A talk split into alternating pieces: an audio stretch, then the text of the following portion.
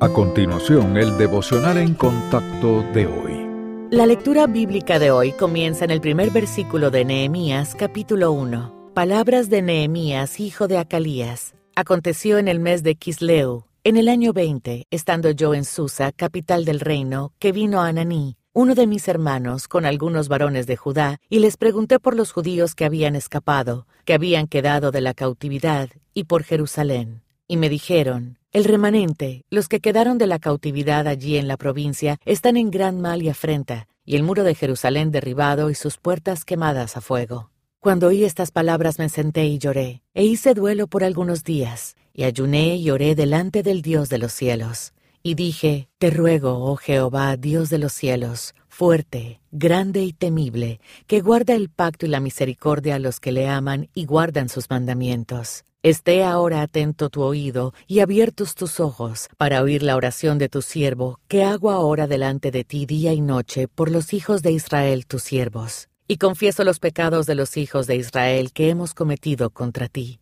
Sí, yo y la casa de mi padre hemos pecado. En extremo nos hemos corrompido contra ti, y no hemos guardado los mandamientos, estatutos y preceptos que diste a Moisés tu siervo. Acuérdate ahora de la palabra que diste a Moisés tu siervo, diciendo, Si vosotros pecareis, yo os dispersaré por los pueblos. Pero si os volviereis a mí, y guardareis mis mandamientos, y los pusiereis por obra, aunque vuestra dispersión fuere hasta el extremo de los cielos, de allí os recogeré, y os traeré al lugar que escogí para hacer habitar allí mi nombre. Ellos, pues, son tus siervos y tu pueblo, los cuales redimiste con tu gran poder y con tu mano poderosa. Te ruego, oh Jehová, esté ahora atento tu oído a la oración de tu siervo y a la oración de tus siervos, quienes desean reverenciar tu nombre. Concede ahora buen éxito a tu siervo y dale gracia delante de aquel varón, porque yo servía de copero al rey.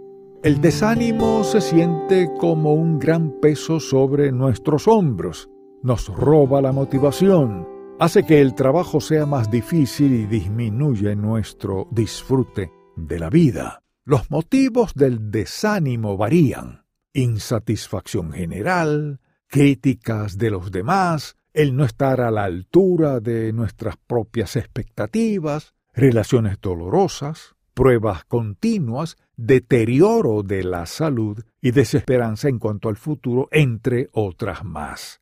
La situación de Nehemías nos enseña una importante lección en cuanto a cómo manejar el desánimo. Cuando escuchó sobre el mal estado de Jerusalén y la difícil situación del remanente judío que vivía allí, se sintió muy afligido. En su tristeza, Nehemías se dirigió al Señor en oración. Sabía que su gran Dios podía cambiar la situación. En su oración, Nehemías alabó el maravilloso carácter del Padre Celestial confesó su propio pecado y el de la nación, recordó las promesas divinas y presentó su petición. Cuando nos enfrentemos al desánimo, nuestra prioridad debe ser clamar a nuestro Padre Celestial.